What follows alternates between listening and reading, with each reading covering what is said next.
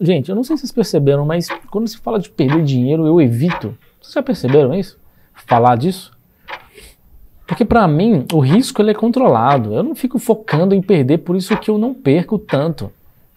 Se você foca em, nossa, eu vou perder, eu vou perder, eu vou perder, o que, que acontece? Você vai perder. O investidor não, ele pensa, poxa, como eu posso fazer para ganhar? Qual informação eu preciso para ganhar mais?